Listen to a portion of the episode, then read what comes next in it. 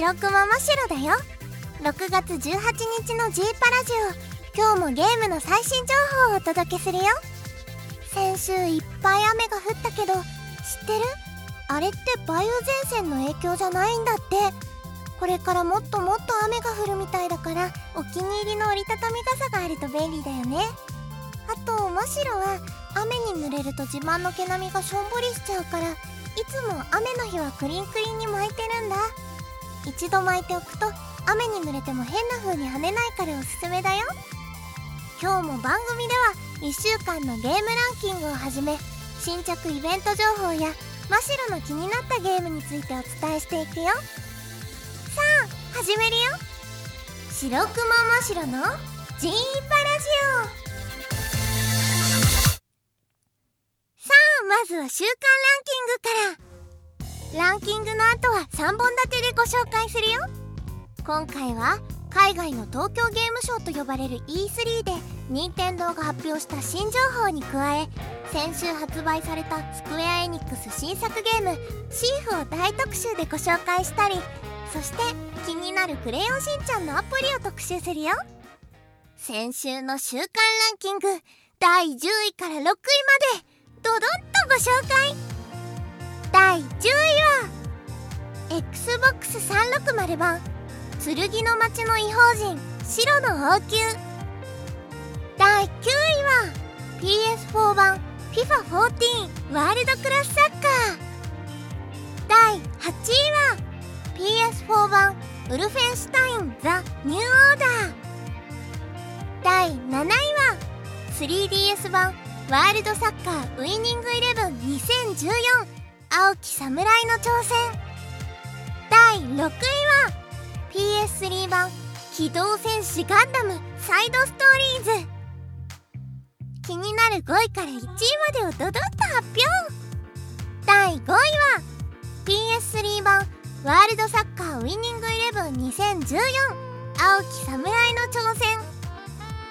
第4位は 3DS 版カードファイトヴァンガードロックオンビクトリー第3位は 3DS 版妖怪ウォッチ第2位は WiiU 版マリオカート8そして今週の第1位は 3DS 版ペルソナ9シャドウ・オブ・ザ・ラビリンスでした。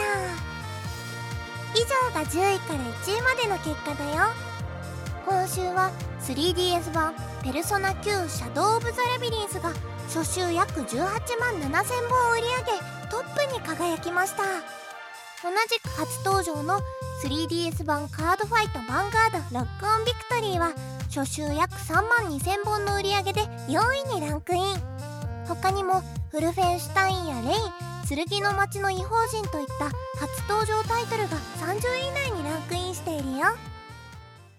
そしてサッカーワールドカップの開幕や本体付きのセットが新たに発売された影響で PS4 版 FIFA14 ワールドクラスサッカーが前週の122位から一気に9位まで浮上する結果となりました。週間ランキングは以上だよ。さあお次は E3 情報をご紹介するよ。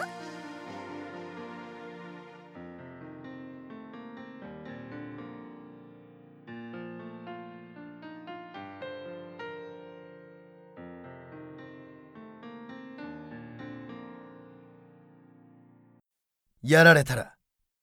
倍返しだ。あの半沢直樹シリーズも聞けるオーディオブックのフィービー。オーディオブックとは耳で聞く本。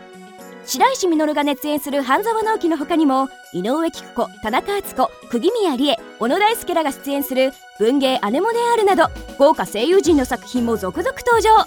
海賊と呼ばれた男など注目のタイトルが配信開始。詳しくはオーディオブックの FeBe。オーディオブックで検索ください。E32014 任天堂の新発表をまとめてご紹介。ゼルダの伝説の新作にゼノブレイドクロススマブラに新キャラが登場。新情報がザックザク。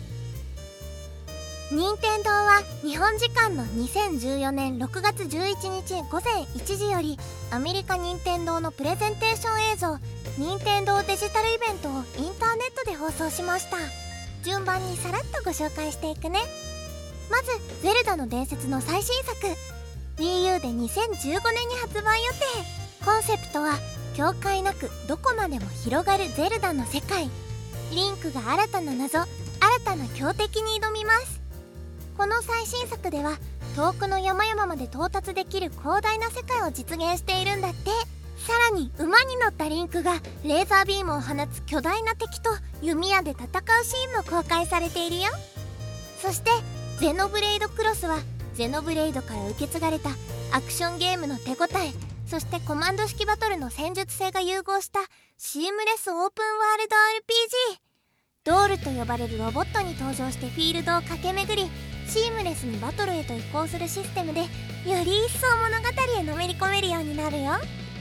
またポケットモンスターシリーズの最新作。3DS 向けポケットモンスターオメガルビーアルファサファイアの発売日は2014年11月21日に決定。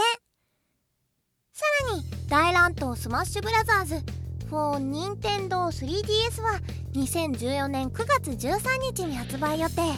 大乱闘スマッシュブラザーズ 4WiiU は2014年冬に発売予定となりました。新キャラクターとして Miiファイターパルテナパックマンらが参戦することも決定。そして最後に発売日未定現在開発中の新タイトル「デビルズサードは大規模マルチプレイにも対応した新作シューティングアクションゲーム。本作は「デッド・オア・ライブ」シリーズや「忍者外伝」シリーズを手掛けたゲームクリエイターが制作。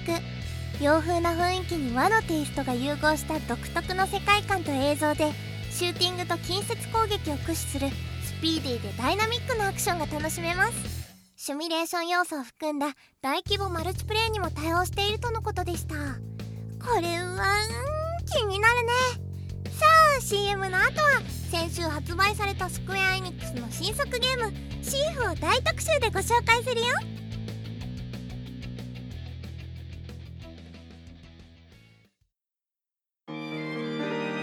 株式会社インクルーズは日本でもトップクラスの実績を持つソーシャルゲームネイティブアプリゲームのプロデューサー集団です。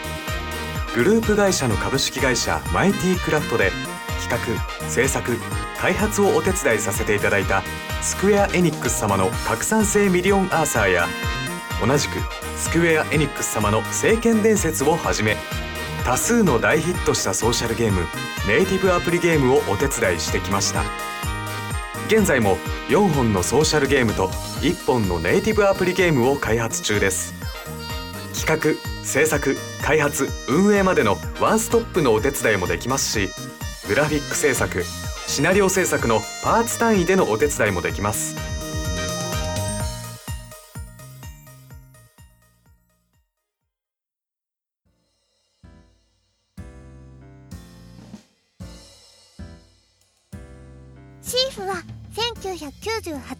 まれステルスアクションというジャンルの先駆けとなったシーフシリーズの最新作。中世の雰囲気に加え産業革命の兆しも見える巨大な街シティを舞台にプレイヤーはマスターシーフの意味を持つ盗賊ギャレットとなり街に眠る財宝や隠された真実を盗み出します。ゲームプレイの基本は夜の闇に紛れ人の目から逃れながらあらゆるものを盗むこと。マスターシーフであるギャレットは影の中に潜むことで人の視界から完全に消えることができるの。盗賊としての能力や多種多様なツールそして何よりプレイヤー自身の技術を合わせればこの街で盗めないものはないんだって。主人公ギャレットはマスターシーフの異名を持つ凄腕の盗賊。基地に飛んだ皮肉や生きるために盗むのではなく盗むために生きる男。常にスリルを求めており困難な獲物こそ彼のターゲット。そんなギャレットの CV を務めるのは中村雄一さん。みんなもぜひチェックしてみてね。むしろは発売日である先週木曜に早くもゲット済みだよ。もうね結構進んできてね。うん何回か死んでる じゃじゃん。お次はアプリ大特集コーナー。クレヨンしんちゃん。嵐を呼ぶ炎の春日部ランナー。200万ユーザー突破。始めるなら今がチャンス。ブシロードはブシモにて配信中のスマホゲーム「クレヨンしんちゃん。嵐を呼ぶ炎のカスカベランナー」が200万ユーザーを突破したことを発表しました。本作は「クレヨンしんちゃん」のジャンプアクションゲームです。UFO を追いかけて頑張って走るしんちゃんを操作して障害物をかわしながらお菓子を集めていきましょう。みんなの人気者しんちゃんのスマホゲームその攻略への第一歩基本となる遊び方を紹介していくよ。基本的な操作方法だぞ。全然似てないわゲームがスタートするとしんちゃんが走り出します。画面のどこでもタップすることでジャンプできジャンプ中にもう一度タップするとダブルジャンプができるの。障害物に触れたり段差に挟まれたり穴に落ちてしまうとゲームオーバーとなってしまうから注意。穴意味深お助けアイテムを手に入れるぞ。ゲーム中には様々なアイテムが出現します。アイテムを取得することで様々な効果を得ることができるので積極的に取っていこう。まずは磁石。一定時間近くのお菓子がしんちゃんに吸い寄せられるように集まってきます。こんな磁石あったらいいな。お次はクレヨンロケット。ロケットに乗って浮上しロケットに乗って浮上し一定時間無敵となりスピードアップ。磁石効果も同時に発動するよ。そしてはしご。一定時間穴にはしごがかかり落ちなくなるよ。お菓子を集めてファイヤーモードになるぞ。ゲーム中にはたくさんのお菓子が落ちています。お菓子を集めるとファイヤーゲージが溜まっていき満タンになるとファイヤーモードが発動ファイヤーモードは一定時間ゲームオーバーにならないお菓子がたくさん手に入るボーナスタイム。スコア大アップのチャンスだよ。またお菓子は障害物や穴を避けるように配置されているからお菓子を集めることで自然と障害物を避ける動きにもつながるんだって。タップだけのシンプルな操作で誰でも手軽に遊べる本作。他にもおなじみのキャラクターたちが登場したりしんちゃんにコスプレさせたり自由度満点しんちゃん好きにはたまらないアクションゲームになっているよ。たくさんお菓子を集めてみんなも一緒にスコアアップを目指しましょう。